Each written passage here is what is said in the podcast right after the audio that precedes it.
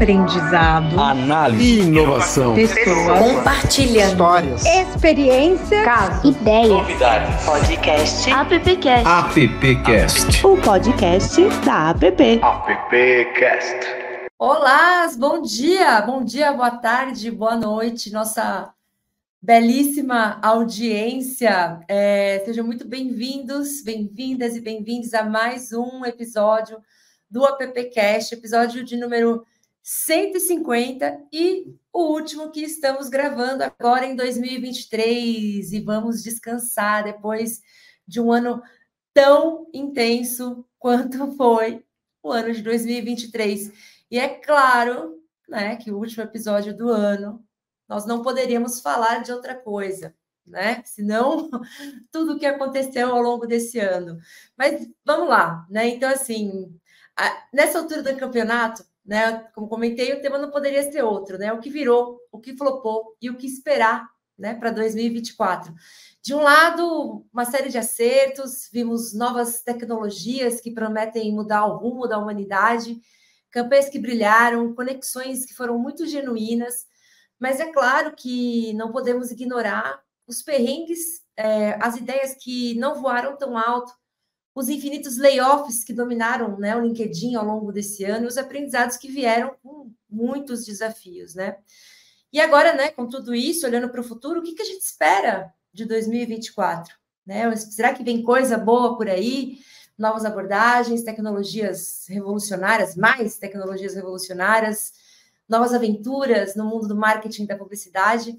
E para esse papo de hoje, a gente tem assim um time incrível, gigante, possivelmente, eu não sei, eu não, do, do, dos episódios anteriores, mas eu diria que pelo menos de quando eu estou no AppCast, a nossa maior mesa de transmissão. É, e eu gostaria de começar convidando o nosso querido Adão Casares, da PP Brasil.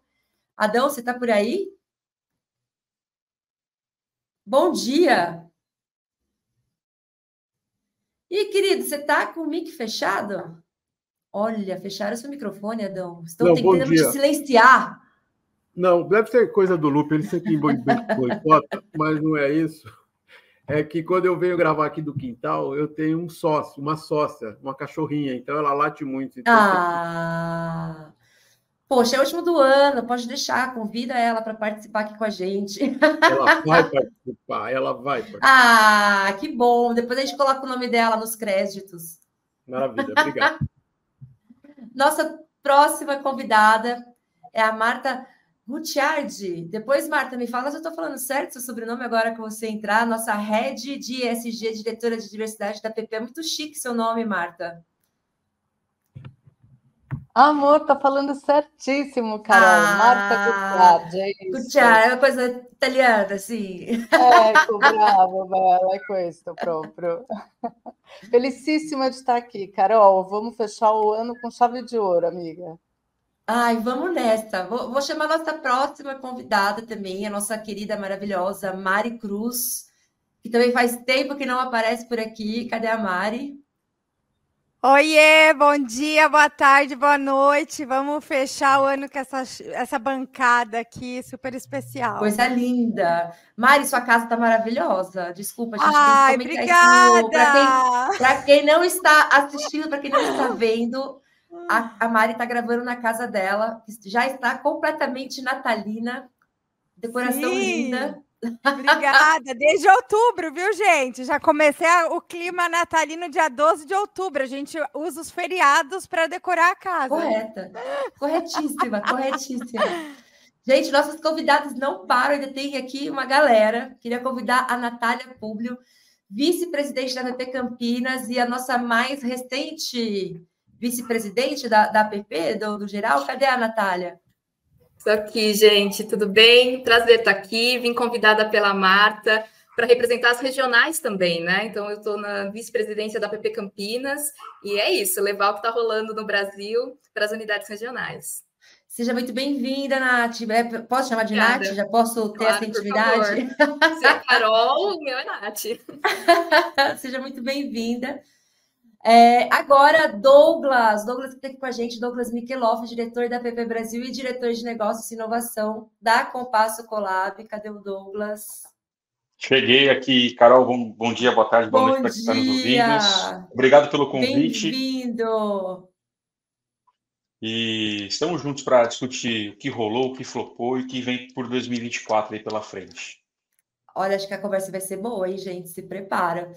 E nosso último convidado para fechar essa, essa, essa edição especial, nosso grande amigo Alexandre Lupe, diretor de comunicação da PP, cofundador e sócio da Compasso Colab. Cadê o Ale? Eu não estou acostumado com entrar assim de convidado, gente. Ah, Tudo bem, eu não, é, eu, eu, eu, eu, eu não estou aqui muito honrado de participar aqui. Obrigado pelo. Por, por... E que bacana, né, Carol? 150. Olha, a galera que tá. Vocês que começaram. É, ó, o Adão tá lá na velha guarda, o Douglas também, a Marta também, a Mari também. Aliás, deixa eu falar uma coisa da Mari, vou, vou, vou caguetar uma coisa aqui. O- A Mari, quando eu- ela agora tá, tá home office mesmo, porque senão ela ia estar no cenário dela. Mas só que tem uma coisa que me implica. Tem um litro de leite de um lado e uma garrafa do outro, que até hoje eu não sei o que é aquela garrafa. É Eles a de continuam. uísque! É de É uísque? de Bom, então tá, uísque. tá, tá resolvido. Vamos pro papo aí. 2024 eu vou trocar meu cenário. É. Não, Pronto. deixa, tá bonito, tá bonito lá. Só, me- só me guarda Gente. o leite na geladeira, por favor. Gente, hoje o programa está um pouco diferente. Não fiz questionário, não tem questionário. É, eu vou fazer um programa mais livre e aberto para todo mundo trazer o que, que sentiu, o que, que percebeu, que assim, nossa, o que, que aconteceu, o que, que foi incrível, o que, que foi zoado, o que, que eu acho que vai acontecer em 2024. Eu tenho uma pequena lista, só para a gente fazer assim uma recapitular, né? Não estou nem falando só da publicidade do nosso mercado, né? Da, da propaganda, da comunicação, mas aconteceu muita coisa em 2023, né? Então a gente teve ali já no Brasil, no começo do ano, teve uma troca de governo, né? A gente teve ao longo desse ano, a gente teve uma Copa do Mundo feminina que, né, o Brasil não foi tão bem, então muitas pessoas esqueceram, mas foi uma Copa importantíssima, né, para o esporte, para o futebol feminino. A gente teve o caso do, do submarino que desapareceu, né? Que a gente acompanhou em tempo real ali, o que está acontecendo e tudo mais. Vocês lembram disso, gente? Isso aí foi. Quero só ver a retrospectiva da Globo, como é que vai ser esse ano. É, a gente teve né, um eclipse solar maravilhoso que eu fiquei esperando e o tempo fechou no dia e eu não vi. É, a gente teve, né, tá, tá vivendo essa onda de calor aqui, pelo menos em São Paulo, né? A gente nunca tinha vivido uma onda de calor como a que a gente está vivendo. Acho que no Brasil inteiro, né? Eu acredito, muitos estados também estão sofrendo com isso. A gente teve, né, tá, né, acontecendo uma guerra, mais uma, né? A gente já vinha com a guerra ali da Ucrânia e da Rússia, agora mais uma guerra, né? A guerra é, né, Israel ali rolando Israel, Gaza, né? Então tudo isso impacta, né, na, na economia, na, no mundo e tudo mais. E isso assim, dando assim uma pincelada, né, das coisas que aconteceram aí ao longo do ano. É, eu queria começar com o nosso grande convidado, né, que hoje é nosso convidado, com o Alê, que esteve em muitos eventos esse ano, né, participou do, do Web Summit, você foi também para Lisboa, no Rio, no South by Southwest. E eu queria que você contasse um pouco para a gente, Alê, do que, que você viu, é, como é que são suas percepções, o que, que você acha que deu muito certo esse ano, o que flopou e o que esperar. E vamos, Vamos lá. discutindo aí, gente. Vamos, vamos É, é, é, gente. participando dessa eu vou, conversa. Eu vou resumir até para trazer os, os outros para a conversa também. Mas Douglas e eu, e uma boa parte do time da Compasso aqui, a gente criou um projeto esse ano, né? Na verdade, no final do ano passado. Esse projeto como é o Collab Innovation. Esse, esse projeto é, começou no SXSW. A gente ia fazer uma cobertura especial do SXSW, porque o Douglas foi para lá e a gente ia aproveitar e fazer uma cobertura. E aí a gente acabou criando esse projeto para cobrir outros tantos festivais de inovação e criatividade aí ao longo do ano, e isso resultou numa, numa bela turnê aí, viu? A gente passou é, pelo Rio to Sea, né? De- Depois do SXSW, a gente passou pelo Rio to Ah, Sea, é, Web Summit Rio, depois é, foi o Teve o Hackathon também. Sim. Hackathon. Santa Rita do Sapucaí, o Digitalks, uh, tivemos também no Festap, né? Tivemos lá também com o projeto lá no Festap, é, tivemos Innovation no Week. Rio Innovation Week e terminou agora no Web Summit Caramba, vocês Lisboa. foram em todos. Então, é, é, então ainda faltou alguns aí no caminho que e, e foi um projeto muito interessante para a gente, porque a ideia era trazer para as pessoas o que que o que, que é- são esses festivais, né? A gente fala de inovação, tecnologia e tal. O festival fui para tal lugar, mas como é que é esse lugar? Qual o calor? O que, que acontece? Como, como, como é fisicamente? E o que o que as pessoas como as pessoas se sentem lá, o que, que elas absorvem, né? Porque a gente normalmente tem ali o, o olhar para quem palestrou, né? Para né? O, o, o assunto, a profundidade do assunto. E no nosso caso, a gente quis mostrar como as pessoas captaram aquilo, obviamente também como que a gente absorveu é, as mensagens de lá. O Douglas é, também, assim como eu, absorveu muita coisa. A gente conseguiu. Alguns eventos a gente conseguiu ver muita palestra, outros eventos a gente não viu quase nenhuma palestra, mas porque tinha outros atrativos nesses eventos. As startups, a gente aprendeu muito com as startups. É, o espírito desses eventos era de encontrar pessoas e literalmente você começar uma, um papo ali de negócio e de projeto na fila do lanche, entendeu? Isso aconteceu Sim. ao longo do ano. Então, essa foi uma coisa, uma experiência muito, muito vívida para a gente. É, assim também, sendo bem honesto, a gente vê que alguns, é, o, o, que muitos desses festivais eles se, eles acabam é, meio que se encontrando, meio que tendo a mesma um pouco da, da mesma dinâmica, né? Mas cada um com a sua característica ali. Então é, é bacana estar, mas estar de verdade, né? Assim, não só para você fazer uma bela foto lá no Instagram, assim, é estar Ô, Lupe, você... perdão te interromper. No ano passado, você também teve alguns eventos, né? E o ano passado foi o primeiro ano pós-pandemia, né, que os eventos retornaram a ser presenciais, né? Sim. Você sentiu diferença desse ano, né? Tipo, já, vamos dizer assim, dois anos, né, de, de abertura pós-pandemia. O que, que você sentiu com relação às pessoas, à convivência, à socia sociabilidade? É essa palavra, né? É, é, eu senti as pessoas muito, assim, primeiro que os eventos estavam lotados, todos eles. Absolutamente todos eles. É, todos eles, é, o Hackathon, por exemplo, é, teve uma, uma visitação de foram 30 mil né, esse ano, né, Douglas? 30, 30 mil. mil visitantes numa cidade que tem 15 mil habitantes, entendeu? Assim, coisa do tipo. Então você tem aí quase o dobro de, de pessoas ali. É, é, fora que o calor das pessoas, as pessoas estavam muito afim de, de absorver. Então você via todo momento as pessoas andando de um lado para o outro. Esse ano estava bem, bem vivo. O ano passado, eu acho que ainda tinha ainda um risco. Não que a gente tenha, a gente não se livrou da Covid ainda, é bom lembrar, né? É, mas é, é, é mas é, a gente, a gente hoje tem mais segurança, tá todo mundo vacinado. né? Então você tem um outro espírito. E eu acho que as pessoas elas vieram buscando. E eu percebi que as pessoas estavam buscando coisas diferentes. Não os assuntos hypados, assim, sabe? Elas estavam procurando coisas diferentes. Essa foi uma, uma, uma, sensação que eu tive já desde o ano passado.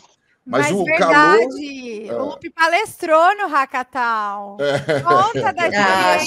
Ah, acabei de lembrar. E foi é. um tema bem fora do hype também, né, Lupe? Foi, foi, Qual foi. era o tema mesmo? Cara, eu estava falando sobre os sinais, né? Sinais que, que a gente despreza. É, tem uma piada, vou contar rápido, tem uma piada que eu já vi em filme e outros lugares, também é uma piada que rola no mundo da medicina, que é um camarada, era muito temente a Deus, e muito, muito, muito temente a Deus. Ele, só, ele, ele tinha na cabeça que Deus ia resolver qualquer problema dele. Até que uma enchente morava num lugar que, que, que tinha muito enchente, de repente começou uma chuva muito forte, e passou o carro da polícia e falou: Ô Lupe, vamos, cara, vai, vai encher tudo aqui, vamos, vamos sair daqui. Ele falou: Uh, não, Deus vai me ajudar. Imagina, Deus vai me amparar aqui. Eu vou continuar na minha casa. A água começou a encher. Ele foi para o segundo andar da casa. Uh, passa um barco e fala: Lupe, vamos, cara, entra aqui, não vai dar. Ele falou: Não, Deus vai me, me salvar. A água encheu. Ele foi para o teto, veio um helicóptero. É a mesma coisa. Não, não vou, Deus vai me salvar. O fato é que o Lupe morreu, foi para o céu puto com Deus. chegou lá, falou: Poxa, Deus, eu sempre fui fiel a você, sempre eh, te, te obedeci, fiz tudo por você, e aí você me deixa morrer. E aí Deus disse para ele assim: Olha, Lupe, eu te enviei um barco, eu te enviei um carro e te enviei um helicóptero. Lupe, você é um imbecil.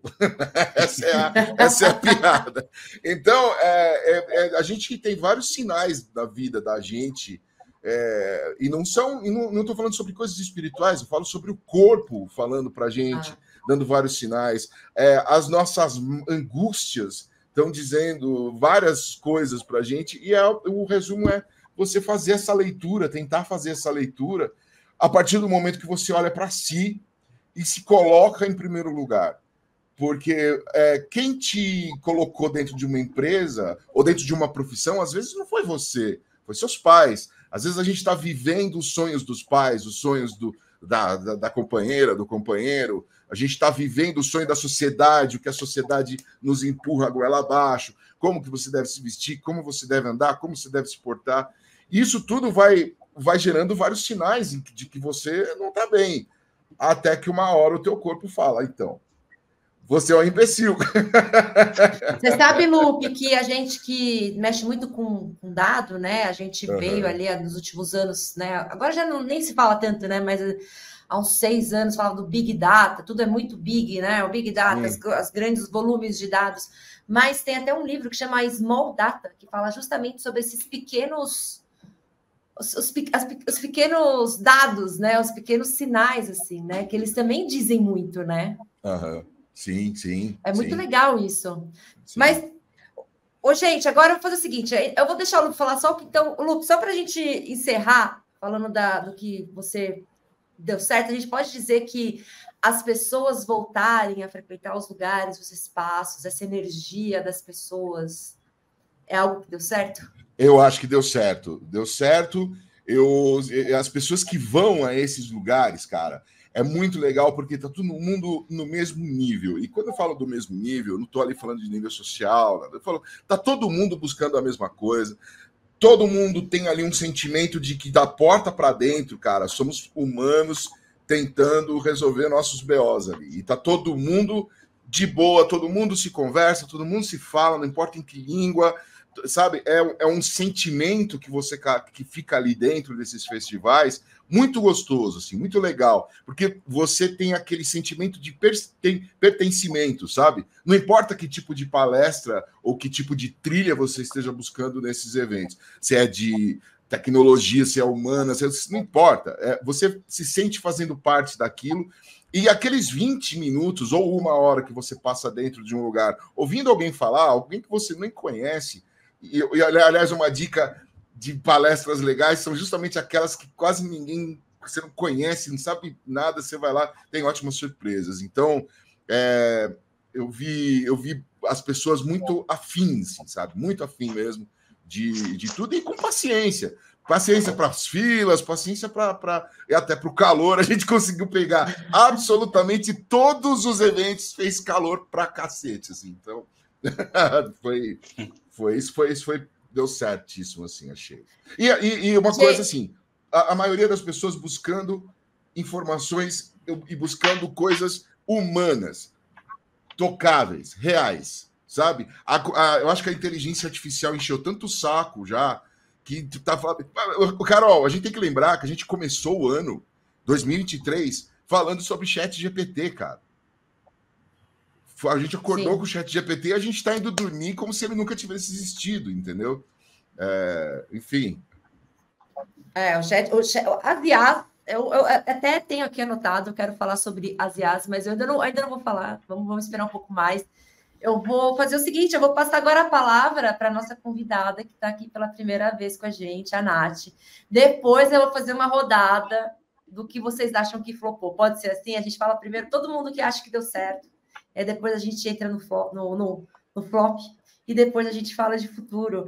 Nath, o que, que você acha, então, que deu muito certo em 2023? Uau! É, eu acho que a gente começou nos bastidores aqui, né, no, no, nosso papinho inicial, falando muito do cansaço, né? Tá todo mundo muito cansado, foi um ano que pegou, né? Deixou a gente meio. Alguma coisa passou por cima da gente esse ano. E a minha leitura é muito da, das empresas onde eu estou, né? E do que eu venho também ouvindo do, da própria PP Campinas, a qual eu estou representando aqui, né? E, e as pessoas, obviamente, é, é unanimidade essa questão do cansaço. E eu, eu, vou falar, a minha fala eu vou usar como gancho uma das falas que o Ale acabou de trazer. Ele falou que palestrou sobre sinais, né? E uma das coisas que aconteceu ao longo de 2023 foi uh, sobre segurança psicológica, saúde mental e questões ligadas a assédio.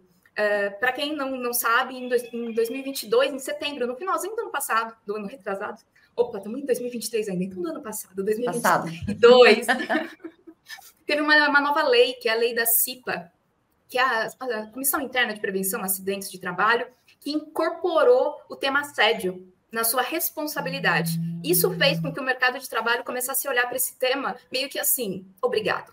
Né? Meio que assim, cara, agora vai ter que falar disso. Vou ter que, é, o famoso vão ter que me engolir, né?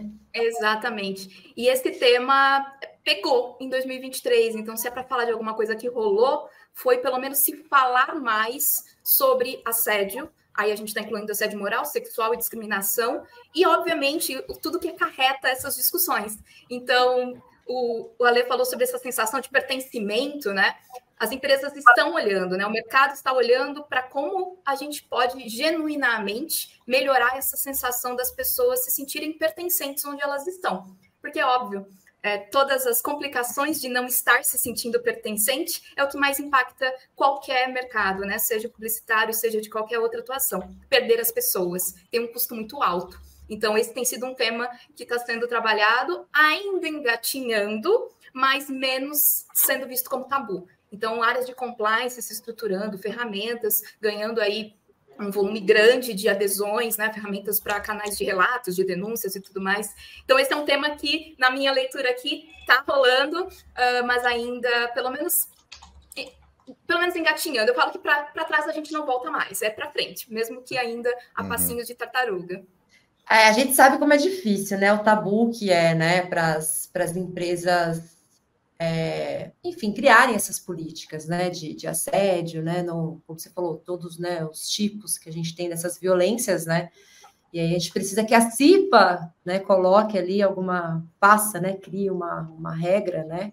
Senão também é complicado, não vai para frente, né? Mas acho que é bem o que você falou mesmo, assim, né? É um passo de cada vez. Acho que para quem não tinha nada, já é uma evolução, né? Então, Sim, mas também não dá para se acomodar, né?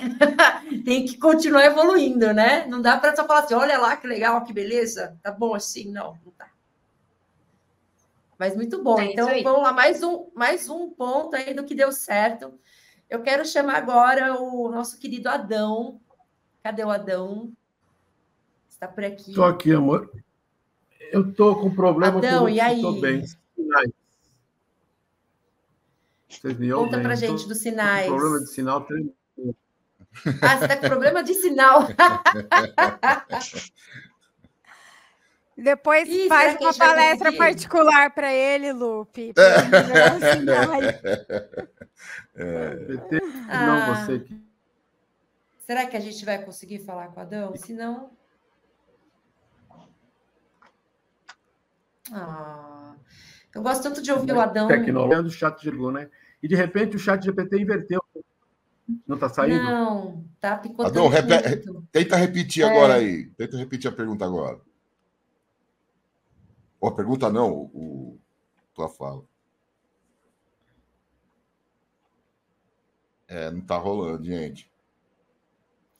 Ai, não vai rolar. Que pena, porque é sempre bom. O Adão traz as, as provocações Sim. Muito boas. então, eu vou passar a palavra para Marta. Cadê a Martinha? Tô aqui, tô tá aqui. aqui, ó. Martinha, vamos Sim. lá. O que, que você acha que deu muito certo em 2023? Que deu muito, muito certo. Calma, né, Carol? Mas é. Mas eu acho que com passinhos de formiga, né? Às vezes enxugando o gelo, mas faz parte. Mas eu acho que um tema que foi importante esse ano foi o da diversidade. Eu concordo muito com o que a Nath falou, né? A gente também teve uma outra determinação legal que empresas com mais de 100 funcionários, agora a gente tem a paridade salarial é, entre homens e mulheres, na verdade ela já é determinada por lei há bastante tempo, mas agora empresas com mais de 100 funcionários precisam publicar os seus resultados, né, sobre equiparação salarial. Então, é um avanço. É, a, gente teve, a gente teve o tema da diversidade bastante presente na sociedade. Né? A gente teve a, a maior emissora do Brasil com muitas pessoas negras é, nos elencos né, das suas produções. Então, eu acho isso bastante positivo e é um tema que está presente já nas discussões. Então, eu acho que veio para ficar. Eu vou puxar um pouquinho a sardinha para a gente. A APP trouxe esse tema também para o debate, né? acho que é importante. A gente colocou isso na pauta e não vai sair. Né? A gente teve agora a, a presença do Jeff Martins como vice-presidente da APP, na área de, de, diversidade e inclusão exatamente. Ele é head de diversidade do grupo Publicis e é uma figura bastante importante no mercado e, e eu acho que isso significa representatividade para a APP, para o mercado publicitário. Então, acho que a grande palavra para mim este ano é diversidade. Muito Ótimo bom. que você trouxe esse ponto, Marta. Desculpa, Carol. Sobre a novela, eu gosto de usar esse exemplo que você trouxe, que foi uma novela de super sucesso e foi um sucesso de negócios. É grana. A gente está falando de uma das novelas que mais trouxe patrocínios na história da TV Globo. Então, a gente não está falando só sobre uma representatividade que ajuda nesse sentimento de pertencimento, que foi um pouco das falas anteriores. A gente está falando de provar que diversidade gera retorno também para os negócios. Né? É. Então, isso é, é importante. É isso, Ana.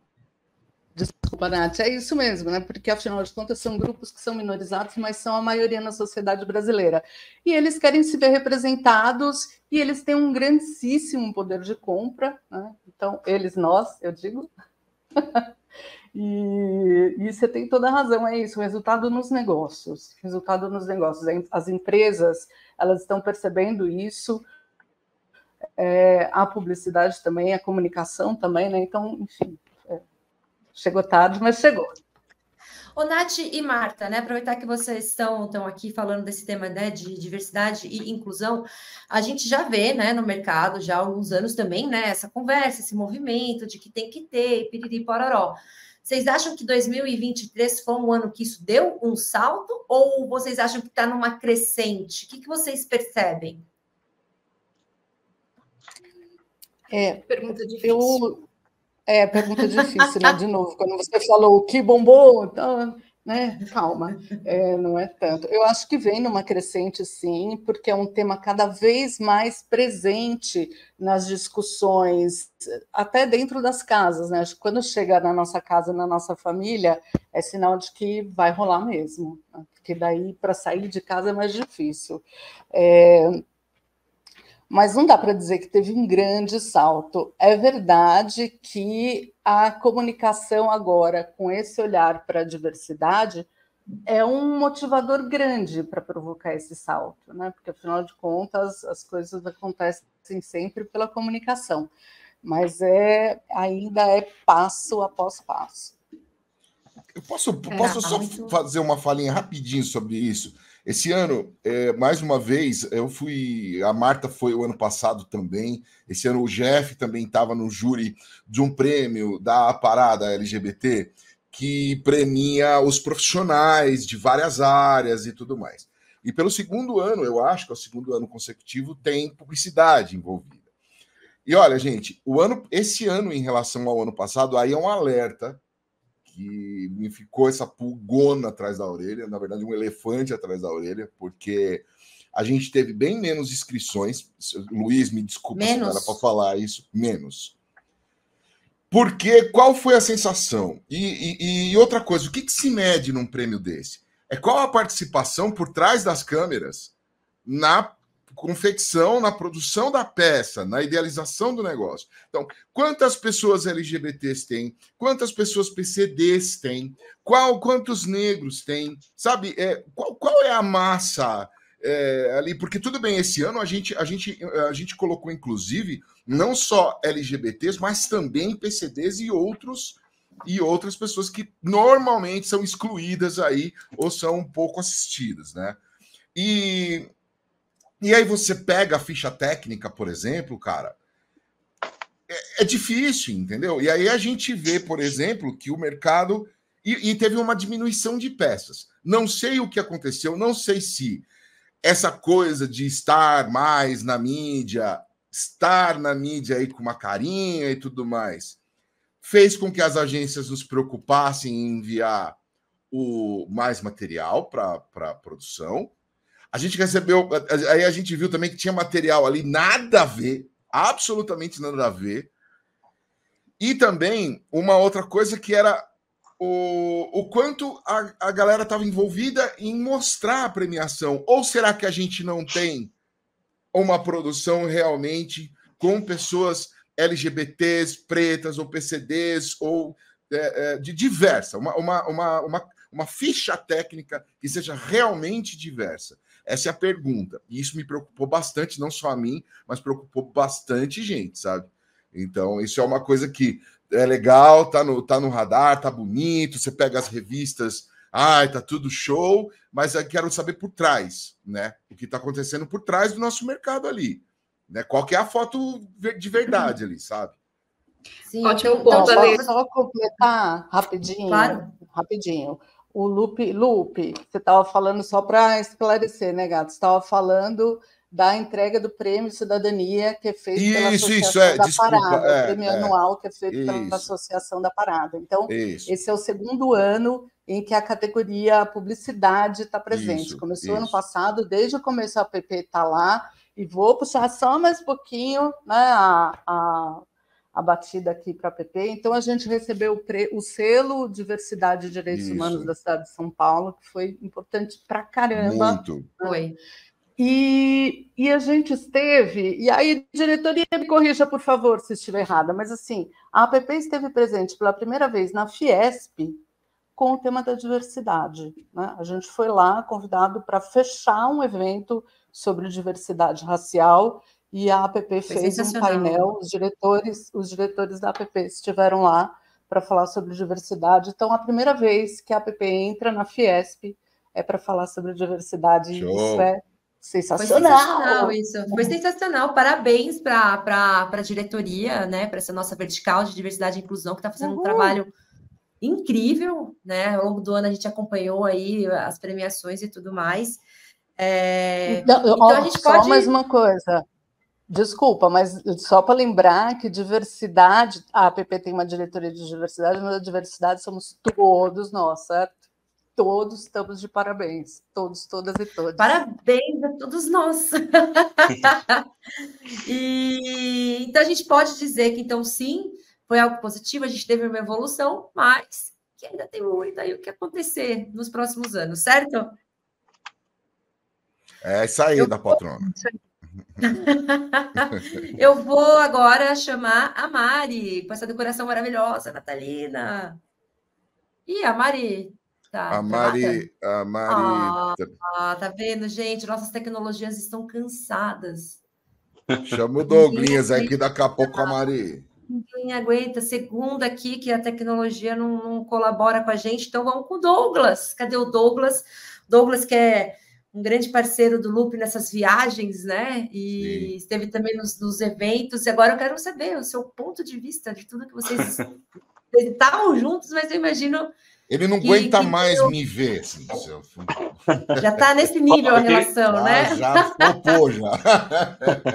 a, gente, a, gente conversa, a, gente, conversa, quase que 24 por 7, é uma coisa Putz, é. maluca aqui. É. Mas é, até para a gente poder aproveitar e aterrizar um pouco sobre, de fato, algumas tecnologias, eu vou ser um pouco mais técnico. É, e, e, assim, a inteligência artificial, ela veio à tona no começo do ano, até impulsionado pelo chat GPT, não é uma tecnologia nova, mas é uma tecnologia que chegou, acho que, como a Martinha falou, assim como temas de diversidade e inclusão, começou a permear as conversas de domingo em família. Isso foi bom, porque trouxe também uma necessidade de discussão que estava até então parada, que era questões relacionadas à regulamentação dessas tecnologias, a aplicação, né, do ponto de vista de boas práticas para dentro de todo, todos os cenários econômicos de, de possíveis de trabalho. Isso gerou discussão. Então, acho que a partir do momento que isso gera discussão é, na sociedade é uma coisa positiva, até para a gente poder, de fato, se apropriar das coisas boas que ela vai trazer para o dia a dia nosso, seja na vida é, profissional, na vida pessoal, né? E a aplicação dela para melhoria da qualidade de vida, e isso coloca é, temas importantes é, quando aplicado, por exemplo, é, na área da, da saúde, tanto saúde mental, física, comportamental, né? O quanto ela pode ajudar e o quanto ela pode ajudar nas empresas. Indo para a indústria de comunicação e indústria criativa, né? A gente teve muitos exemplos esse ano da, da inteligência artificial é, sendo utilizada né, vídeo comercial de Volkswagen com utilização de inteligência artificial, é, reproduzindo ali a Elis Regina junto com a filha, que obviamente criou-se discussões, e isso é importante trazer para a mesa, para a gente poder conversar quais são os limites né, das boas práticas, nem os limites legais, até porque eu acho que ah, quando a gente vai né, no extremo do limite legal, é que a gente já passou, ultrapassou a capacidade nossa de gerar boas práticas. Então, assim, mas também trouxe para o mercado de tecnologia, é, e que isso vai refletir em todos os outros mercados, uma questão é mais transparência na utilização dessas tecnologias, assim como também na aplicação de melhores qualificadores para investimentos, que aí isso vai impactar depois lá no, no G do SG e no S do SG, né, que é, por exemplo, a gente teve no começo do ano é, quebra de bancos que financiavam startups, né? principalmente durante o SVSW aconteceu uhum. isso lá com o Silicon Valley, é, uhum. o governo americano socorreu, mas trouxe também um regramento maior na hora de fazer aplicação de recursos e investimentos nas startups. Então a gente viu, obviamente, aí layoffs das big techs, mas também a gente viu uma qualificação maior de investimentos é, sendo direcionados não tudo a qualquer preço. Então acho que isso trouxe também um regramento para o mercado de tecnologia que vai impactar na nossa vida. A gente viu também nesses eventos cada vez mais a tecnologia entrando dentro das casas, internet das coisas como o principal pilar de conectividade que gera não só a capacidade da gente se comunicar com as pessoas, mas aí, Carol, gera dados e insights para a gente poder retroalimentar todos os nossos bancos de dados, os nossos big data da vida e também os small data de forma segmentada e vai lá na frente, e aí depois a gente pode falar de 2024, promover uma, uma reordenação, vamos dizer assim, de planos estratégicos e decisórios das empresas, principalmente do ponto de vista de, de indústria de publicidade e propaganda. Né? Cada vez mais a gente vai conseguir customizar a entrega de, de comunicação, cada vez mais a gente vai conseguir entregar experiências diferenciadas, mais inclusivas também, e dar acesso para as pessoas que ainda não têm é, oportunidade de entrar no mercado em alguma frente de negócio, a gente vai ter pessoas sendo incluídas nesse movimento, porque a tecnologia vai ficar mais barato, vai trazer as pessoas para o game, vai promover mais educação, mais conhecimento e disseminar mais informação, é dar poder para as pessoas para melhorarem suas escolhas, né, as suas batalhas e também é, abrir portas para que ela possa acessar o mercado. Então, a tecnologia ela vai permitir com que a gente evolua cada vez mais de forma descentralizada. Então, depois a gente fala 2024, mas a gente deve ter uma descentralização muito forte pela ah, frente, que vai permitir com que inclusão e diversidade é, seja ponto é, é, quase que é, não natural, mas ele vai ser um ponto de é, facilitação para que a sociedade tenha, de fato, a, o poder em mãos para poder, poder suprir várias necessidades que muitas vezes a indústria maior, a indústria grande não faz e que os governos também não fazem. Nossa, esse Douglas, é meu garoto. Esse é, tô, esse é meu. Queria ter um filho assim.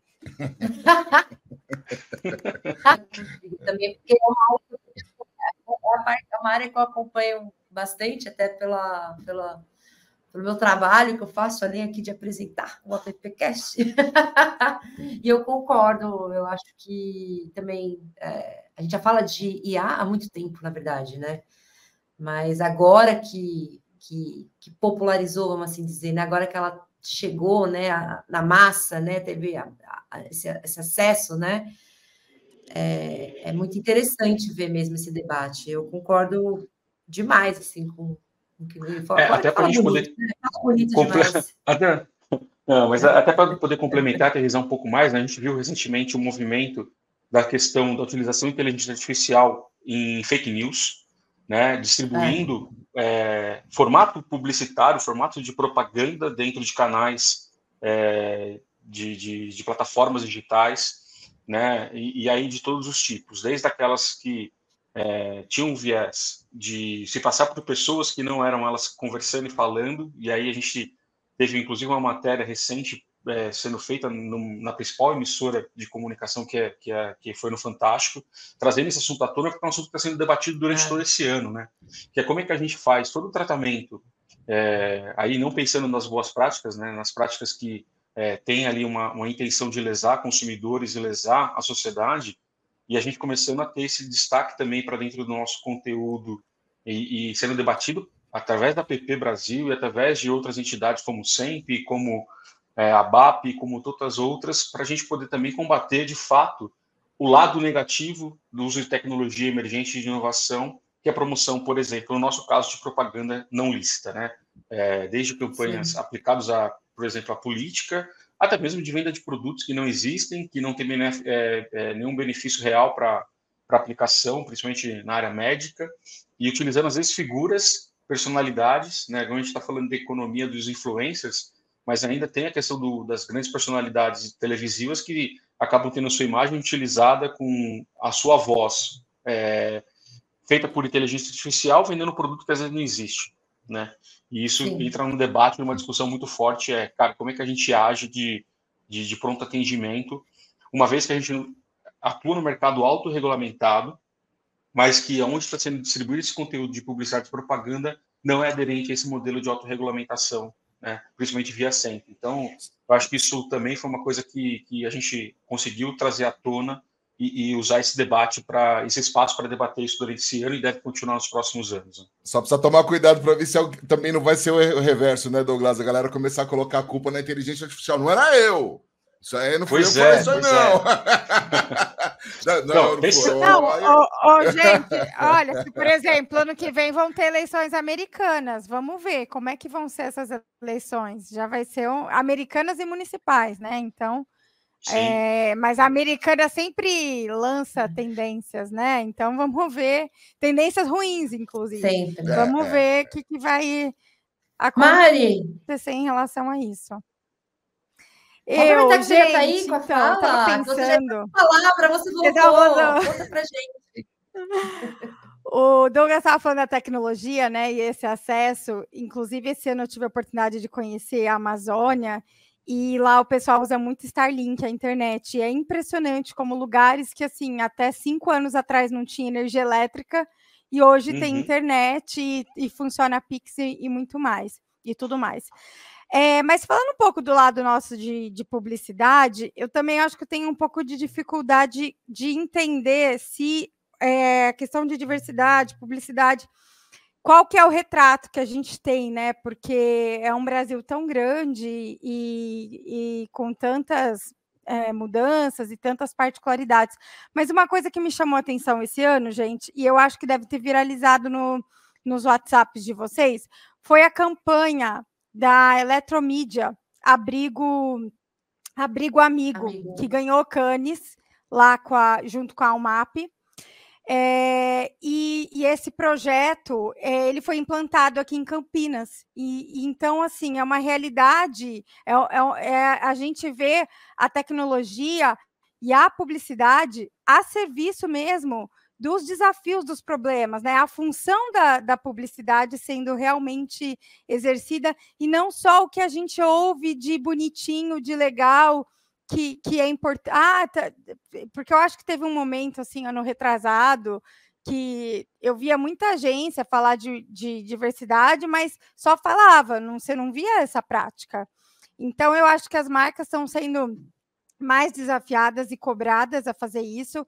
E é uma iniciativa muito legal. Eu tenho alguns pontos aqui em Campinas que a Eletromídia começou, a prefeitura abraçou também a, a causa. Então, assim, é, eu acho que, que de bacana que eu vi que tem a, essa, essa questão de, de publicidade e, e, e também de exemplos práticos, eu acho que esse daí é um é um belo, um belo exemplo, assim. É, eu vi algumas entrevistas até da Dilma Campos, que foi a, uma das juradas dessa categoria, é, de mídia exterior na, em Cannes, e ela contando outros exemplos também de mídia exterior que tiveram impacto social, outras campanhas que estão.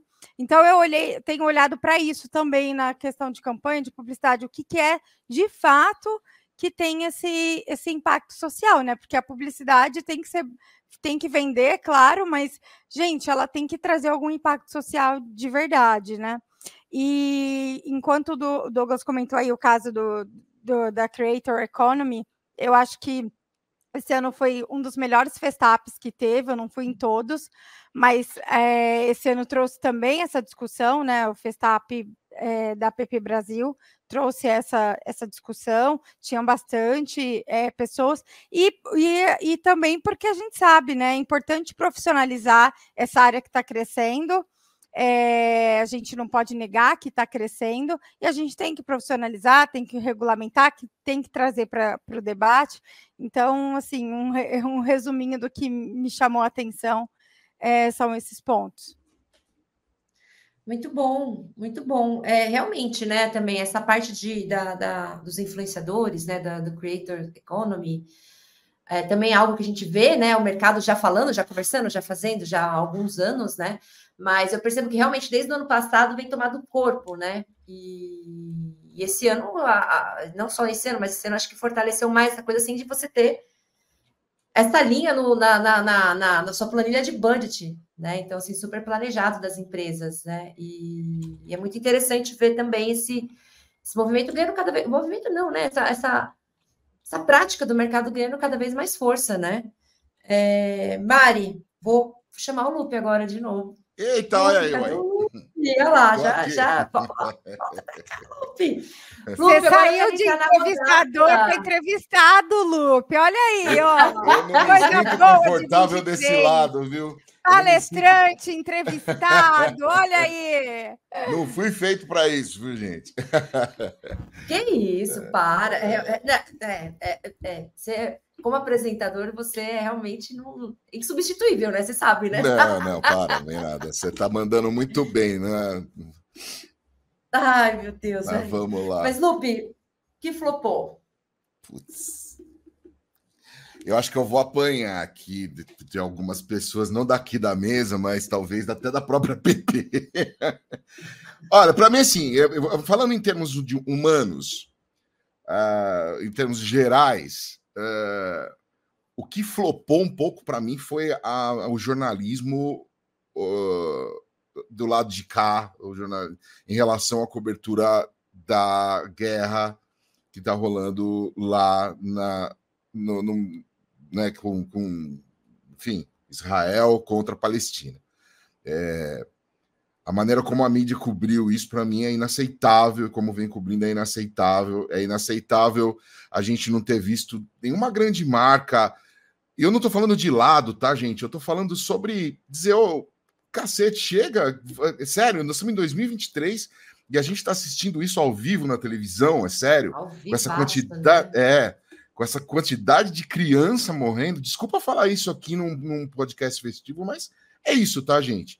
A guerra da Ucrânia não acabou também. Aí você vê um presidente que está num país em guerra, vem abraçar um presidente que está acabando de tomar posse. Isso aí também, para mim, está muito louco. Essas relações, para mim, floparam, tá?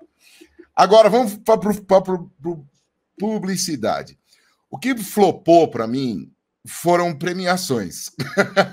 eu acho que tem flopado para mim algumas premiações. Eu vou puxar. Primeiro, eu vou trazer a sardinha para o lado da app e vou explicar por que esse meu flop aí. É, a, a gente tem a oportunidade, a PP tem vários eventos importantes. Dois deles que envolvem jurados são o prêmio APP de, né, de, de, de, de oh meu Deus do céu, é o, Gala, é o Garra do Galo, esqueci o nome. Não, é o Contribuição, Profissional. Contribuição Profissional. Contribuição Profissional. E, isso. E aí o concurso de TCCs. Isso envolve jurados, isso envolve a gente sentar para falar a respeito, para olhar, observar. E o legal do prêmio Contribuição Profissional que ele não está premiando uma peça, uma agência, ele premia uma pessoa. E nesses dois últimos anos, eu tive a oportunidade de ver tanta mudança positiva no prêmio da PP, de você poder trazer pessoas como diz a Marta, diversas. Então, nós estamos falando sobre todo mundo. E a gente reconhecer de fato o trabalho e também com esse, com esse, com esse olhar de: opa, peraí, não é só o Clube do 100 lá que é todo mundo o bonzão da, da, da propaganda. A gente tem muita gente aí que está fazendo um puta num trabalho, se dedicando para o mercado, tentando trazer boas mudanças. Então, para mim, o prêmio o, o prêmio é, Contribuição Profissional. E o de TCC, que rolou recentemente, são prêmios que você traz a, a, a universidade para dentro, traz a academia para dentro, discute. É, olha, é, é, esse ano foram quantos, Douglas? O Douglas, o Douglas teve o trabalho de assistir todos eles ali, mas foram, foram 39 campanhas na categoria de campanhas, é, foram, foram nove monografias e é. tivemos cinco trabalhos sobre estratégias de marketing. É. é. Agora, tirando isso posto, todos os outros prêmios, para mim, eles perderam um pouco o sentido. Para mim, Lupe, vai ter um monte de gente aí querendo me pegar na esquina, mas assim, eu senti. Eu sinto que está na hora de mudar, mudar o sentido de algumas premiações do mercado, sabe? Mudar a maneira como você olha para o mercado. Eu acho, em pleno 2023, inadmissível você comprar uma revista e vir um encarte, no encarte, um santinho de um cara candidato a um prêmio. Para mim é inadmissível isso. Você está queimando papel, você está fazendo tudo errado, cara. Assim, tem, tem toda uma coisa na campanha de cara, só quem tem esse negócio é o cara do mercado. E não só para esse, pra, pra, tem vários prêmios no mercado para mim é, que precisam mudar, cara precisam. Né? Não adianta você criar um prêmio no mercado aí que, que você coloca todo mundo da base, puxa, que legal, vamos premiar a base do mercado, o pessoal do operacional, e bota uma puta de uma agência, uma grande marca para disputar com pessoas que têm um, um case pequeno. É, ah, eu preciso ter uma grande marca para ser relevante. Então, para mim, premiações no mercado têm que mudar na minha opinião. Ô, Lupe. Já para mim já não premiações... são mais relevantes, cara. Sim, não são. Você acha que as premiações, assim, né? Então a gente tem todo um movimento, na verdade, né, de mercado falando das mudanças que, que são emergentes, né? As questões Sim. de diversidade, de inclusão, é, as questões de, de, de assédio, né? Da, das pessoas adoecendo dentro da nossa Sim. indústria. Você acha que os prêmios, eles, na verdade, no fim, eles estão perpetuando, né? Por mais que você tenha muitos profissionais conversando, não todos, né, mas um grupo de profissionais falando sobre essas mudanças, a gente ainda tem os, o prêmio que vem perpetuando essa estrutura que já não cabe mais dentro da indústria? Acho, acho e ser direto também. Eu vejo na foto sempre assim: vamos colocar preto na propaganda, vamos colocar LGBT na propaganda. Aí você vê uma, um monte de disso. Só que na hora de dizer assim, agora vamos mostrar a liderança. Quem que tá com o braço cruzado? Qual é o tipo que está com o braço cruzado? Bonitão, no escritório. E tem uma base de quantas pessoas doentes embaixo. A gente não discute, a gente às vezes discute isso nos nossos grupos aqui da PP, e está na hora das premiações começarem a olhar para isso. Você não pode mais ficar eh, fazendo com que as pessoas se matem para ter uma, um, um, troféu, cara. Esse troféu ele tem que, ele tem que vir, e, e tem que vir de uma, uma maneira mais saudável entendeu? Então, assim, para mim, para mim, Lupe, produtor, não, para mim, não representa mais. Não me, por mais que tenhamos, por exemplo, a gente teve aí pessoas LGBTs, pessoas trans, é, ganhando prêmios esse ano. Isso é fantástico. Mas, para mim, ainda é, é. olha, tem, tem um hype aqui, vamos aproveitar. Ainda é isso, não é genuíno. Até a, até a, a, a Nath colocou aqui sobre quando eu falei das, das, das campanhas que não vieram tal. Ela falou que está cada vez mais difícil de fazer campanha agora porque a cobrança é por genuidade. É isso, Nath. Não vejo genuidade mais.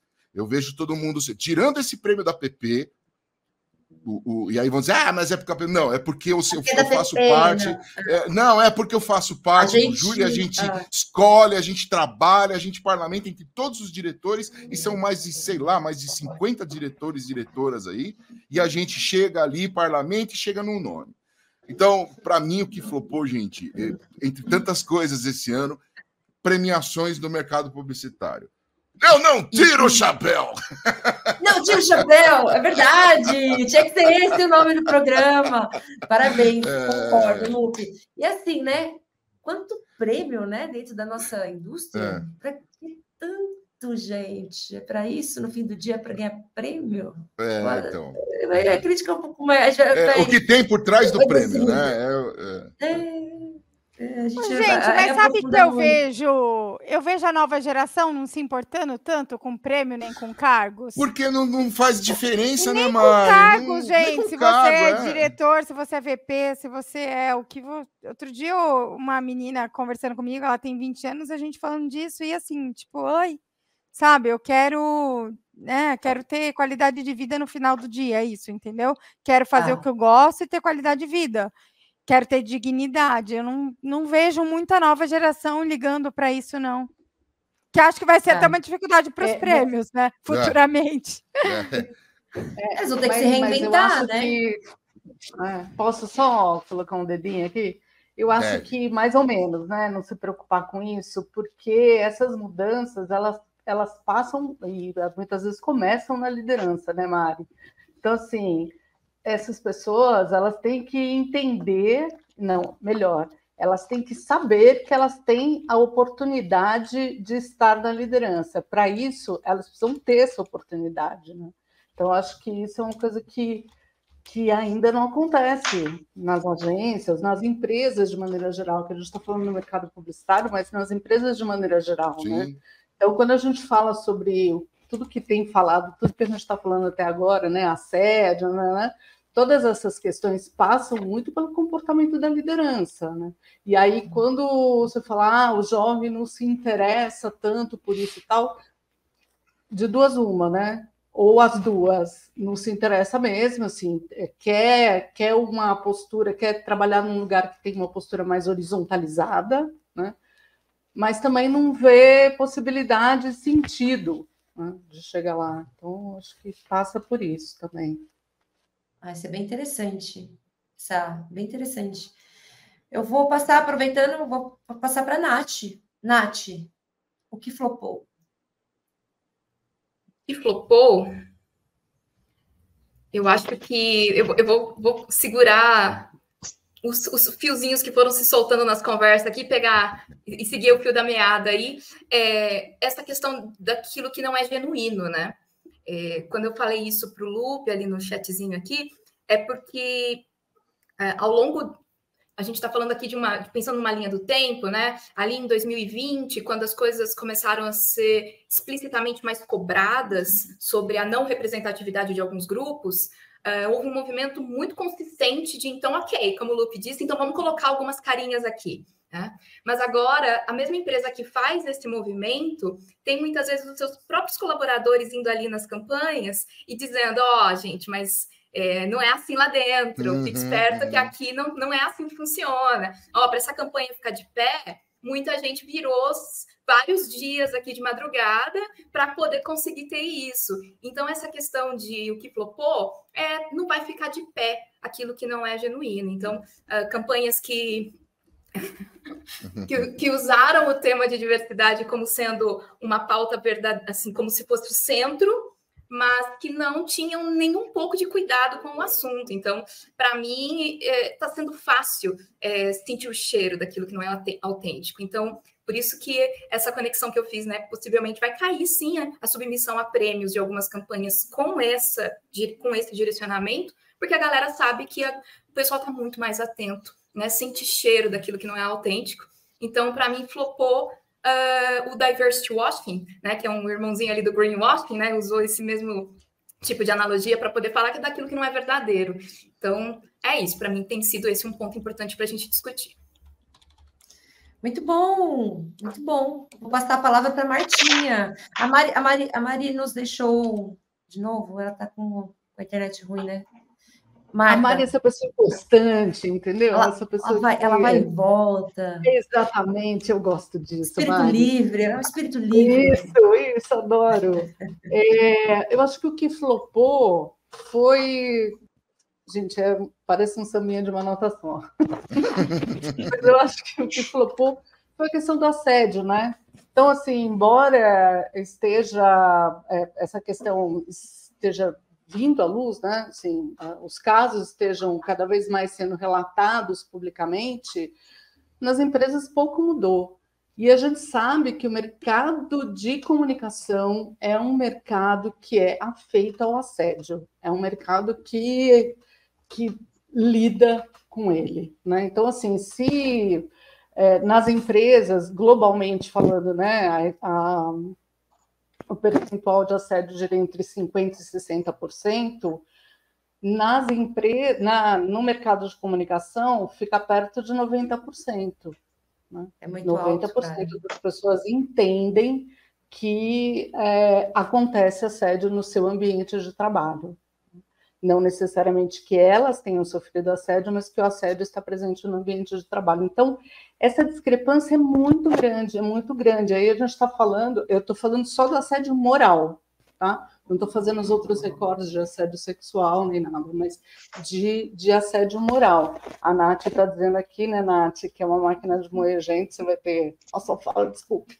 Mas é isso mesmo, é uma máquina de moer gente. Então, acho que essa é uma questão com a qual a gente precisa se preocupar. Né? Então, assim, são mulheres. Cara, os relatos são absurdos, né? Desde mulher com no sétimo mês de gravidez mandada embora porque a liderança, que é tão legal, oh. entende que a pessoa precisa se dedicar à maternidade agora, que ela tem esse jeito. Lembrando só, né, que para ser mãe a gente precisa ter dinheiro para pagar boleto, do mesmo jeito. É, então, enfim, são, são casos muito horrorosos e são casos que estão sempre presentes, sempre presentes. Você tem que ter um caminho de mudança. É, vamos lá, não sei, legalmente, multa, sei lá, mas principalmente pela transformação da cultura, né? É a transformação de cada um. Eu acredito, senão eu nem levantava. Tem um ponto que a Marta disse de mudança de cultura, que eu gosto de lembrar, que ainda eu tenho visto sinais de glamorização da pizza das agências. Uhum. A pizza das agências precisa ser um tema que a gente pare de repetir, né? Ah, e, e, converter essa reflexão da pizza sobre que legal aqui a gente sai às cinco. Olha só que bom, né? Meu, a pizza! A às cinco. É, a mesa de é sinuca. É, não, e, e, tudo, né? Assim, é toda essa cadeia, né? Não, não dá para a gente centralizar só na agência, porque quando uma empresa contrata a agência para pagar 90 dias depois, isso também Cara, é uma maneira de. Oh, eu acho isso um absurdo. Marta, é, desculpa, exato. desculpa é. te, te interromper, mas assim, recentemente eu quase. Eu tá, a gente tinha um contrato na, na minha empresa, né? Que era um contrato de 30 dias de pagamento e tal.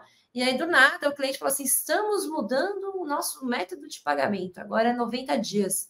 Tipo, uhum. o cara não pensa no impacto da, da, da, empresa, que assim, e a equipe que eu tô pagando? Eu vou pagar daqui 90 dias também? Tipo, e aí, tipo, uma coisa que não, não fecha, sabe? Não, que, e aí eu lembro que eu fiquei assim tão revoltada que eu quase, sim, eu tive que respirar para não perguntar para esse diretor se ele também recebeu o salário dele a cada 90 dias. Quase perguntei para ele: você recebe a cada 90 dias? Você sabe como é que é trabalhar e receber só depois de três meses? Cara, eu acho isso um absurdo. Tô com você, Carol. Mas desculpa, Marta, eu te interrompi porque esse tema me revoltou. E você, tava, você quer concluir? Desculpa.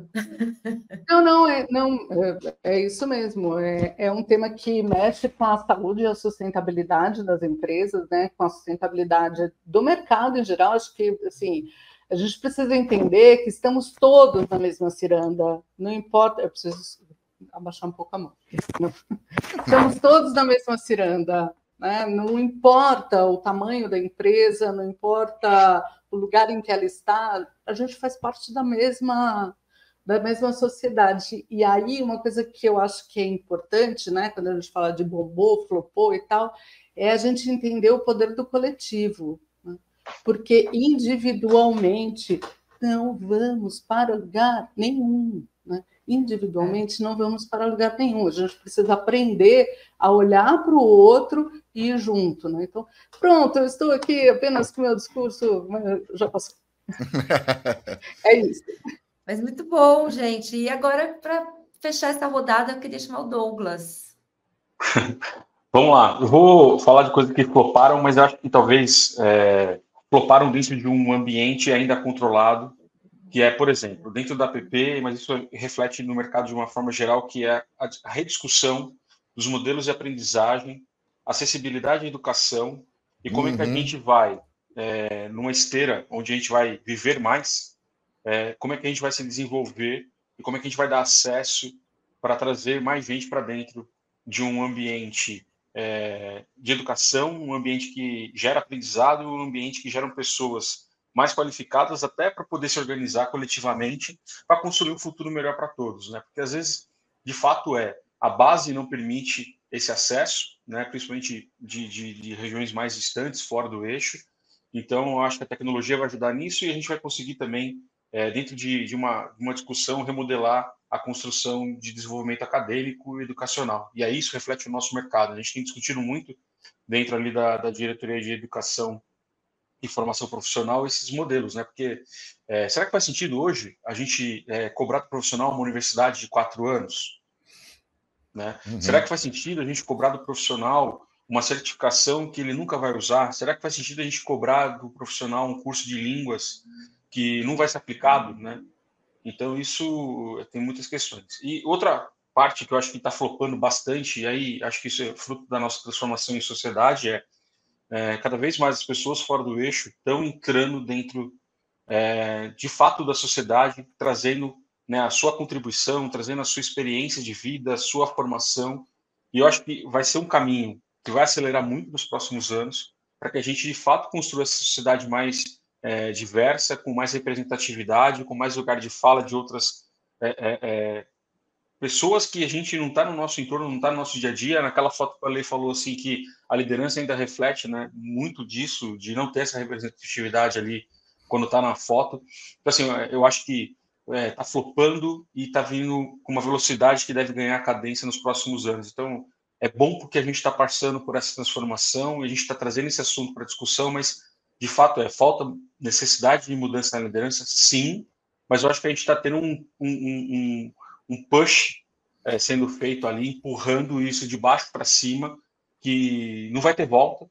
É, isso, cara, para a gente, eu acho que vai ser um grande divisor de águas e vai trazer para a gente uma grande, um grande desafio, ao mesmo tempo que uma grande oportunidade nos próximos anos a gente construir de fato um legado é, na indústria de comunicação, mas também na, nas indústrias de forma geral e na sociedade. Então, a gente vai ter muita transformação pela frente e está flopando agora. Então, assim, é, quem não acompanha, acompanha mais de perto os movimentos da, da, da, do que a gente não gosta de chamar de periferia, mas é, são as localidades distantes do centro, é, que hoje já constroem uma sobrevivência própria, uma dinâmica de mercado própria, muitas vezes, e que isso vai se integrar à vida da sociedade das pessoas que estão morando no centro.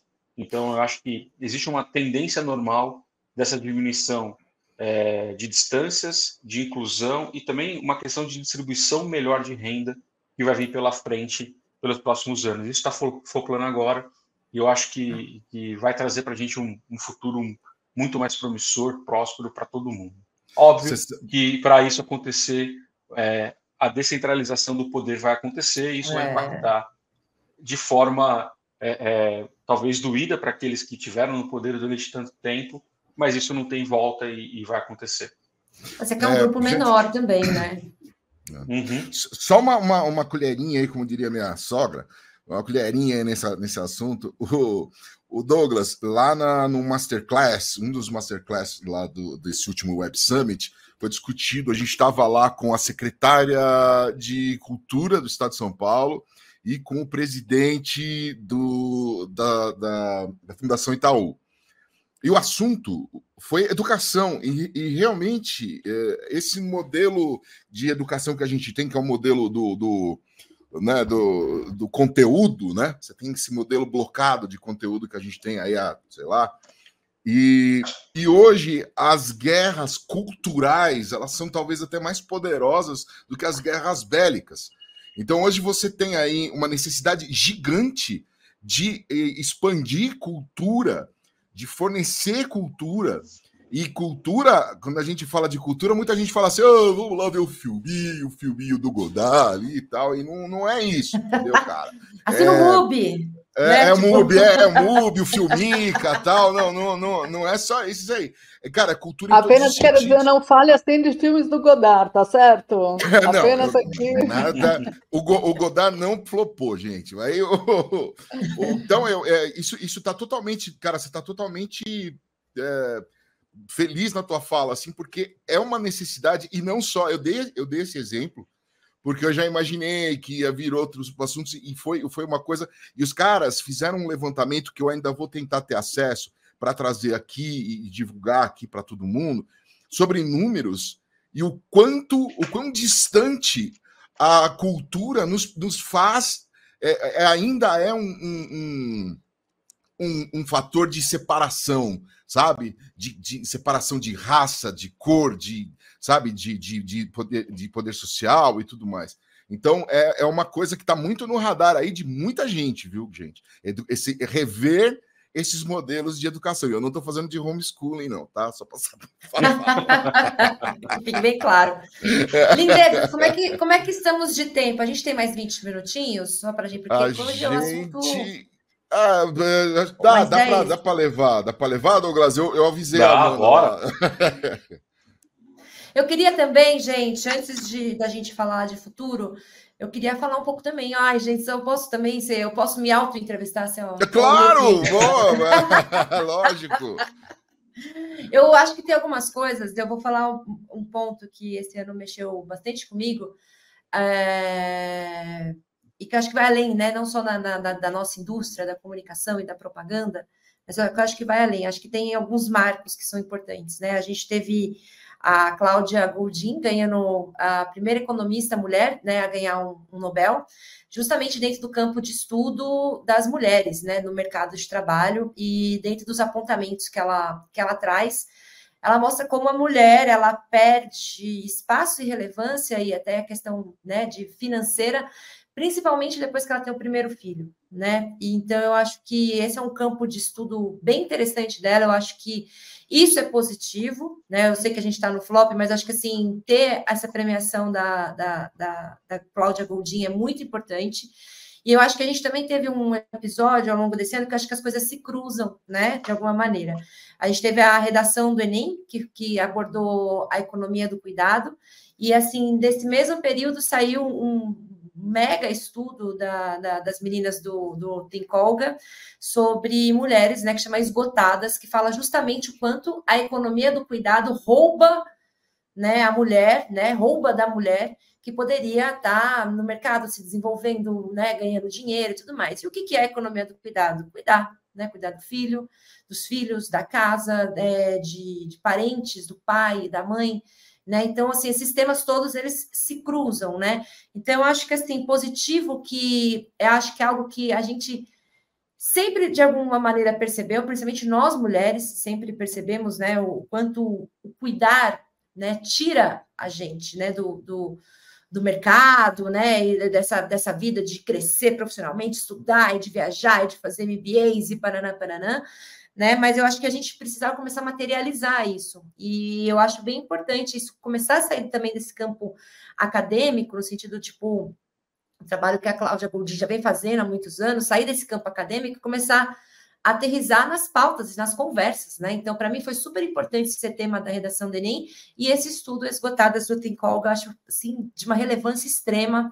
Acho que precisa também chegar mais nas pessoas, né? Então, acho que isso foi positivo, esses números virem à tona, mas acho que também vem junto o flop, né? Porque, tipo, estamos cansadas, cara. Tipo, o que flopou, estamos cansadas, né? E o que, que a gente precisa fazer, né, a partir de agora, né? Como que a gente descansa, né? E quando eu falo descansar, não é só descansar de também deitar no sofá e ficar olhando para o teto sem fazer nada, sem sentir culpa por isso, né? Mas é o, é o descanso criativo também, né? Que a gente não tem tempo, a gente não tem espaço para isso, né? Então, acho que o, o também trazendo, né? Já falou de cansaço aqui, né? Mas acho que esse cansaço feminino, em especial, acho que o cansaço da mulher é um grande flop, assim, né? Acho que a gente precisa olhar para isso com muito mais atenção, né? Eu queria trazer essa reflexão também para nossa conversa. Boa, Carol, boa. Carol, posso? Parabéns, perfeito. É isso, gatas, tem toda a razão. É, estamos exaustas, exaustas, exauridas. Ah. É, e eu recomendo trabalho demais. Físico, pelo trabalho ah. mental, pelo desgaste emocional. Estamos exaustas em todos os sentidos. Exaustas. E eu recomendo muito, assim, né, que, que entrem no, no site da, da Tinkolga, no, no Instagram, baixe o, o estudo que, gente, é uma coisa que, assim, você lê e é muito revelador, sabe? Tipo, é como se você tivesse um diagnóstico, assim, de uma doença que tem muitos anos, você sabe? Fala assim, puta, eu sinto um negócio ali há tantos anos, eu não sei o que é. E aí, quando você lê esse estudo, você fala assim, ok, agora eu tenho um diagnóstico, né? Tipo, entendi o que, que eu tenho. É muito importante, acho que foi um, foi um marco, assim, acho que para o mercado como um todo, para todos os mercados como um todo, e para nossa indústria também. E aí, agora, gente, vamos então para falar de futuro. Temos aí 15 minutinhos, 10 minutos, Lupe? Vamos lá.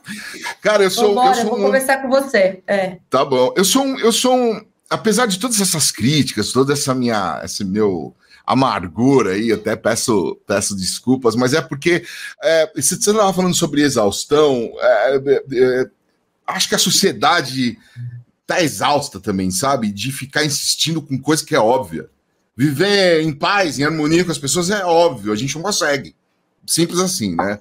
A gente sempre tem que arrumar, mas é, mas eu sou, mas ao mesmo tempo eu sou um humanista, cara. Eu me considero um humanista e eu ainda tenho fé na sociedade, apesar de de tanta coisa estranha ao longo do tempo, você acha que você está evoluindo e aí você olha em pleno. A gente tinha uma. A gente tá, a gente tá discutindo marco temporal outra vez, assim, sabe? A gente está discutindo aqui no, no, no AppCast, a gente está falando sobre diversidade. A gente vê gente, pessoas nervosas aí em grupo de WhatsApp, preocupada com, com detalhe burocrático, ao invés de, de, né, de ir para cima, de ir para frente, de falar, cara, estamos num momento legal, vamos Então eu vejo grupos, entidades, agências, empresas. Eu, eu, eu, eu, eu, eu, eu toco uma empresa aqui junto com a minha esposa que também está esgotada. Carol, ela tá dentro dessa foto, entendeu? É, é, é, a Kel teve já vários problemas esse ano de, de, de impacto chaves, assim. Então, meu, é, é, é, é muito sério. Então, como humanista, eu ainda acho e, e, tenho percebido um movimento contrário a tudo isso. De gente, ó, menos posts e mais, sabe? E mais, e mais, sei lá, mais, reuni mais conversas sabe? Menos, menos toxicidade e mais, vamos ver aí algum, alguma coisa que seja interessante, vamos falar bobagem. A gente parou de falar bobagem, a gente parou de, de, de rir do, do, do, do, de nós mesmos, entendeu? A gente tá, fica todo mundo ali, cara, eu sou bom demais. Você pega o LinkedIn, é um negócio impressionante como só tem gente boa. Eu, eu vou abrir uma página dizendo assim, gente, eu sou péssimo no que eu faço, vocês vão ver. Eu, eu sou péssimo profissional, não estudei sei. Mas enfim, mas eu acho que a humanidade, é, eu acho que 2023 e com essa questão do aquecimento que que até que assim chegou e já chegou dizendo, olha gente, não é que chegou agora vai começar a piorar, já ferrou, tá bom? Então agora a gente é. precisa todo mundo baixar nossa bola e pensar em economias que não agridam mais do que já está agredindo. A questão da água, gente aí querendo privatizar a água, mas tudo bem. É, essas questões todas que fazem parte do nosso dia a dia. E agora a questão climática bateu na bunda de todo mundo. Então a gente bateu. vai ter que se unir, gente. A gente vai ter que olhar de um outro, de um outro jeito, porque agora o calorzão tá, tá aqui judiando da gente. Eu tô aqui num ar-condicionado. Só que é, quem tá aqui na Zona Leste de São Paulo, que não tá num ar-condicionado, tá pelo menos 6, 7 graus mais quente do que aqui. E aí, é. como é que faz? Como é que explica? Então, assim, eu acho que a gente tem uma. Eh, todo esse movimento né, né meio turbulento vai fazer com que a gente comece a criar uma massa humana aí que, que vai acabar sendo mais forte do que esses tipos que continuam aí ditando regras, entendeu?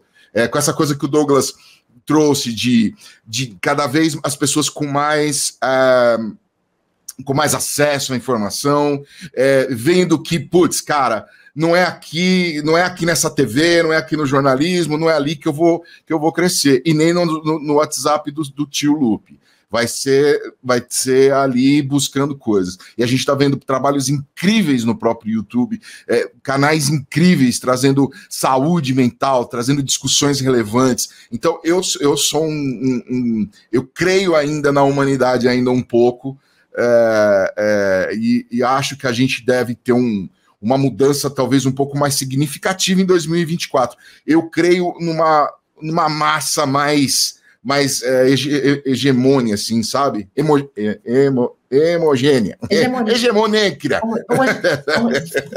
agora, agora confundi todo mundo. Mas é isso, gente. Falei demais. Ah, deixa eu só fazer uma justiça aqui. Eu falei do prêmio da PP, dos dois prêmios da PP, mas eu quero trazer também aqui como seriedade o prêmio Cidadania em respeito à diversidade LGBT, ano que vem tem de novo, e esse prêmio é super sério. E a gente viu como é estar dentro de um júri tendo que levar em consideração coisas sérias, relevantes. Então esse é mais um prêmio que colocou na lista dos deu certo, assim, sabe, das coisas sérias. É isso, gente. Obrigado aí pelo convite, valeu. É nóis. muito bom, muito bom, Lupe, muito bom. Vou passar a palavra para a Nath para a gente já ir para essa nossa última, é. último bloco do nosso programa. É, esperar. É para terminar, é, é terminar otimista, é isso, Carol? É para a gente terminar com esse sentimento do, Olha, do vai segue, segue seu coração, amiga. Segue seu coração. Não, mas tem que ser, né? Porque é, se não for acreditando de que as coisas vão poder ser melhores, a gente não teria nenhum motivo para querer sair da cama. Então, eu acredito sim também em relações de trabalho mais justas, uh, onde ninguém fique para trás, eu acredito que uh, 2024 vai trazer discussões que estarão mais alinhadas ao que como isso beneficia meu negócio, menos sobre o quanto isso vai melhorar a imagem da minha empresa e mais como tá, mas me fala mais como isso vai mudar o ponteiro do meu negócio. Eu estou falando de discussões ligadas, obviamente, à inclusão e diversidade, mas também ligadas a como eu reduzo os índices de burnout da minha empresa, como eu reduzo uh, o número de o volume de de discussões sobre assédio aqui que nós não estamos conseguindo tratar, e obviamente isso está prejudicando o clima, a qualidade de vida das minhas pessoas, eu estou perdendo pessoas por conta disso. Eu, eu acredito que essas discussões vão se tornar cada vez mais sérias e menos discussões e mais práticas, né? Porque por mais que a gente acredite muito na, na capacidade da educação ser uma, uma, forma de levar a consciência das pessoas. Eu estou aqui representando, acho que um pouco da Marta também, que também é uma palestrante e leva esses conceitos. A, a, forma como a gente educa precisa estar atrelada a como a gente muda processos. Porque a cultura nada mais é de tudo que a gente faz no pequenininho todos os dias. Então, para mudar a cultura, eu mudo o que eu estou fazendo agora, no pouquinho, no pequenininho né? Não a cor das paredes, se tem a sinuca lá na área de convivência, né? Não é essa a cultura. A cultura é como eu faço uh, o meu dia a dia, como eu tomo decisões ou como eu não tomo. Né? Então é isso que a gente precisa ver de diferente. E eu quero acreditar sim que os processos vão começar a refletir aquilo que as empresas já estão discutindo em caráter educativo. Né? Ver agora isso acontecendo nas práticas. Muito bom, Nath. Muito bom, obrigada. Obrigada pela fala. E eu vou passar para a Martinha. É... Bom, estamos juntos. Lupe, Nath, Estou sentindo um otimismo no ar, cara. Tá terminando com um otimismo. É, sim, porque. Pô, tá né, legal, cara e a Nath, eu sei que todo mundo aqui pensa do mesmo jeito. Se a gente não acreditar, a gente não levanta. E eu digo isso porque eu acho que, como nós trabalhamos com esse tema, a gente é, tem mais acesso a relatos, a gente enxerga com olhos mais claros e limpos né, o que está acontecendo no mundo, e, portanto, isso nos atinge muito e às vezes só dá vontade de parar, sentar em posição fetal e chorar. mas isso não é não é uma opção, assim, quer dizer, a gente faz, mas depois precisa levantar e continuar, né? E eu acho que eu vi aqui a Nath falou sobre SG de palco, isso acontece pra caramba, mas eu ainda acredito que o ESG pode ser capaz de promover algumas transformações no próximo ano. E explico. O ESG, ele vem do sistema financeiro, né? É, e a gente sabe que um grande motivador de, de mudanças é o motivador financeiro. A gente sabe que essa. eu estou vendo, estou sentindo um apoio aqui da garotada. Estou sentindo um apoio da garotada. É, a gente sabe que um grande motivador vem da questão financeira, do lucro, né? Mas as empresas elas têm um papel social. É importante isso, né? Quando a gente assina o papel do, que nos transforma em CNPJ, lá fala sobre o nosso papel social, sobre o papel social de uma empresa. É, tem um, um documentário que eu adoro, e eu espero que eu fale o nome certo, que é Quem Se Importa, da Mara Mourão, eu acho que é esse o nome, tá? Mas é da Mara Mourão, e lá tem uma fala do Wellington Nogueira, que é do Doutores da Alegria, ele fala, por que as empresas precisam ter uma área de responsabilidade social no lugar de serem socialmente responsáveis? Essa é uma Nossa. pergunta que eu me faço e que eu procuro levar para os lugares onde eu vou. A gente não tem é, pessoas B, a gente não tem pessoas insubstituíveis, a gente tem posições que são substituíveis, mas as pessoas, desculpa, eu acho que eu falei errado, né? A gente não tem pessoas substituíveis. As pessoas são insubstituíveis. O que a gente tem são posições que são tá. substituíveis. Né? Então, a gente precisa levar isso em consideração nas empresas. Eu acho que o ESG, como o ESG estabelece processos, né, Nath? Então, eu acredito muito é, que isso pode promover mudanças nas empresas. Eu acho que isso é o que vem por aí é, agências e o mercado de comunicação são fornecedores e essa cadeia de fornecedores ela é avaliada, ela, enfim, agora com a SG ela tem que ser avaliada constantemente pelas empresas contratantes. Né? Então, eu acredito que isso que vem por aí é, pode provocar mudanças pequenas, passo a passo de novo, mas sim, é um potencial provocador de mudança. Muito bom, gente. Show. gostando. Douglas, você.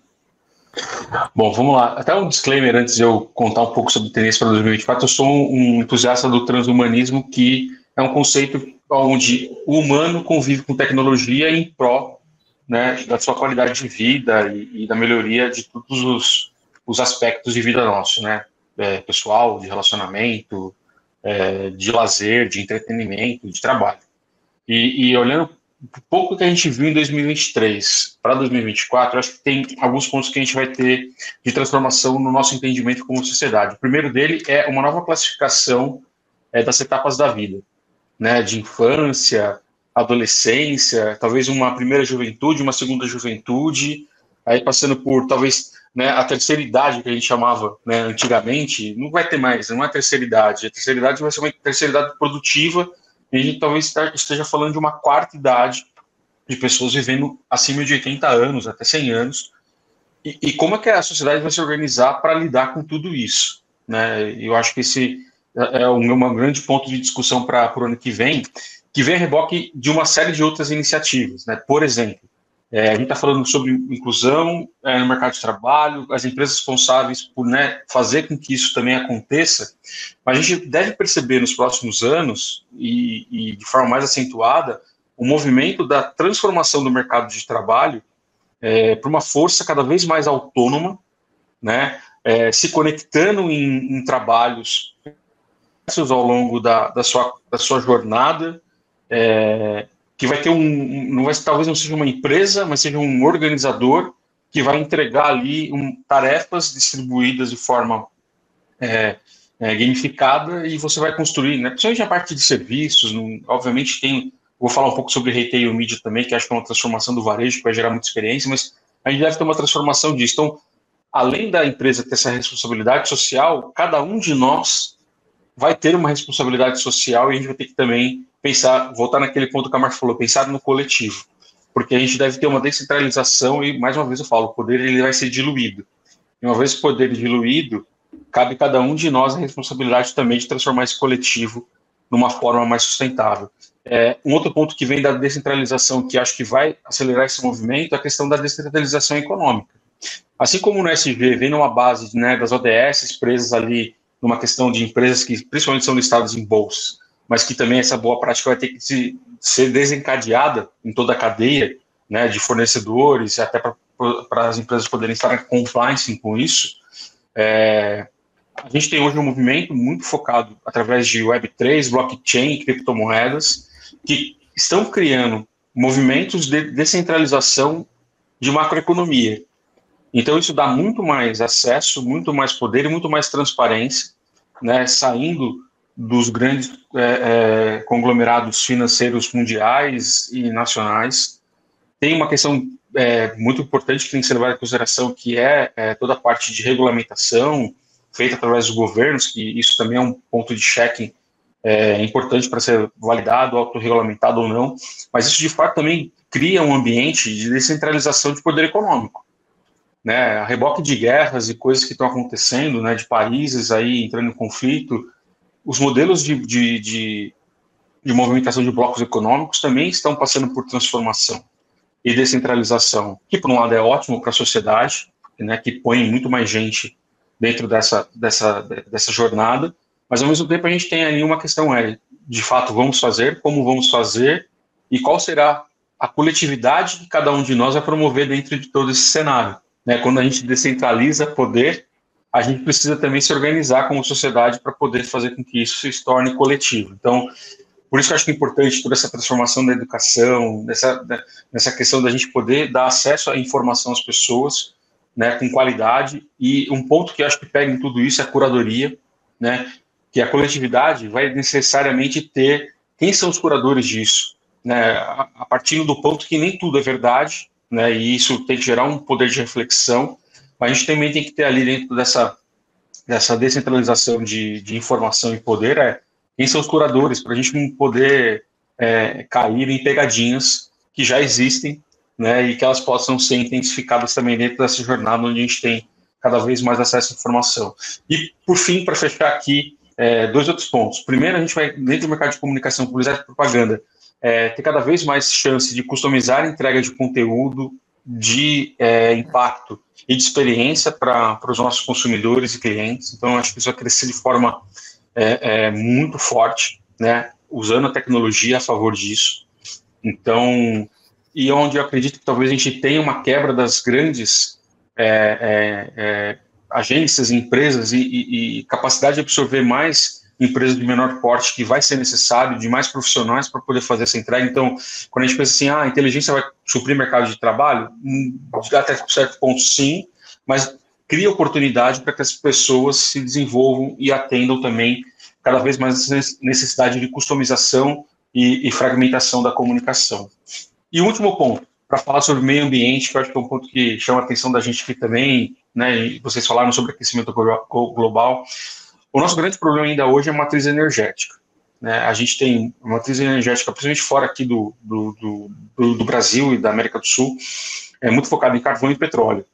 Né? As eh, energias renováveis, como eólica e como solar, têm crescido, mas o parque é, de instalação delas talvez não supra, principalmente a escala industrial, que é o que consome mais hoje, principalmente se a gente pegar a Europa na geração de energia para a indústria, para poder fazer aquecimento, uma série de coisas, e matriz também é, é, americana, mas uma, uma, uma matriz que estava lá no passado, que obviamente tem todas as preocupações em relação à segurança e que tem se transformado é a energia nuclear.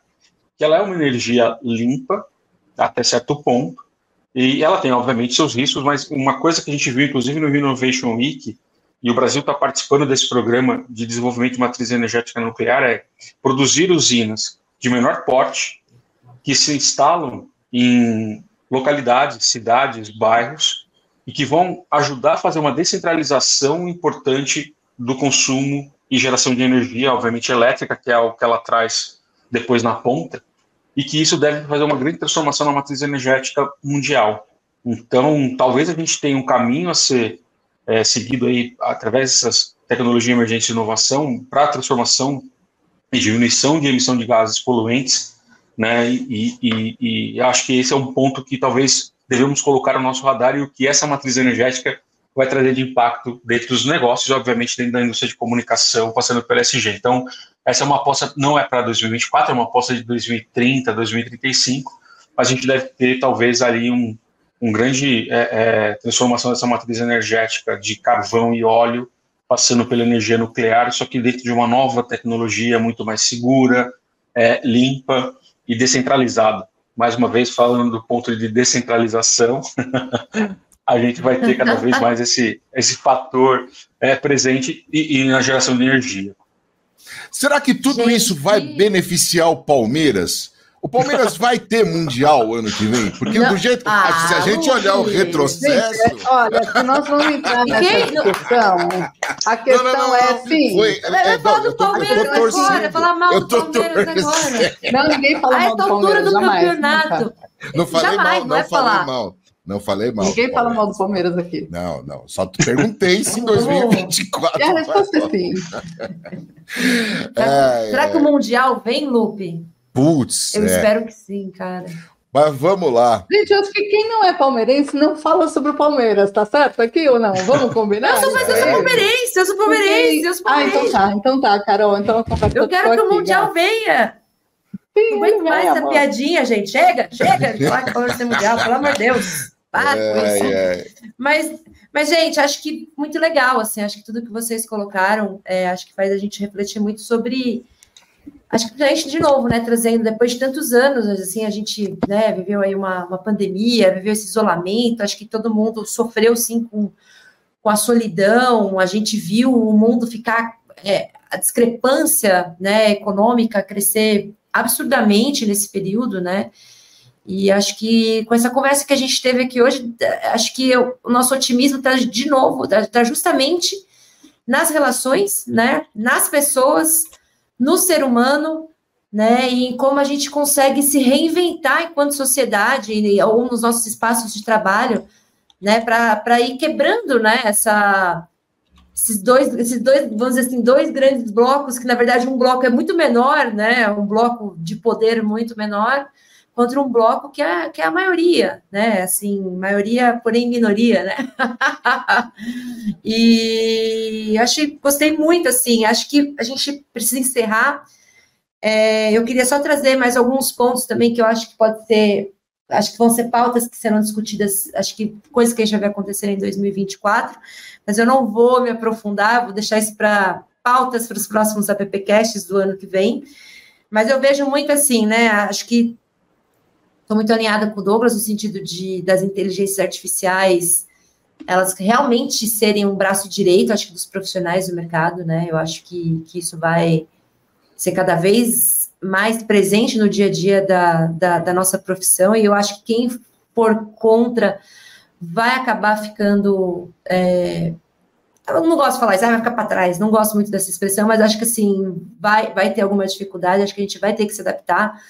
É, eu entendo que, assim, acho que né, de gostar muito dessa, desses tópicos de tecnologia, de internet, acho que a gente teve ali, quando surgiu a internet, a gente teve uma mudança, né, na como a sociedade se comportava e tudo mais, aí a gente teve ali, de novo, quando vieram as mídias sociais, né, assim, a gente também teve essa mudança cultural, e eu acho que as inteligências, elas vão trazer esse, esse também, esse movimento de mudança de como a gente lida é, culturalmente, socialmente, né, profissionalmente.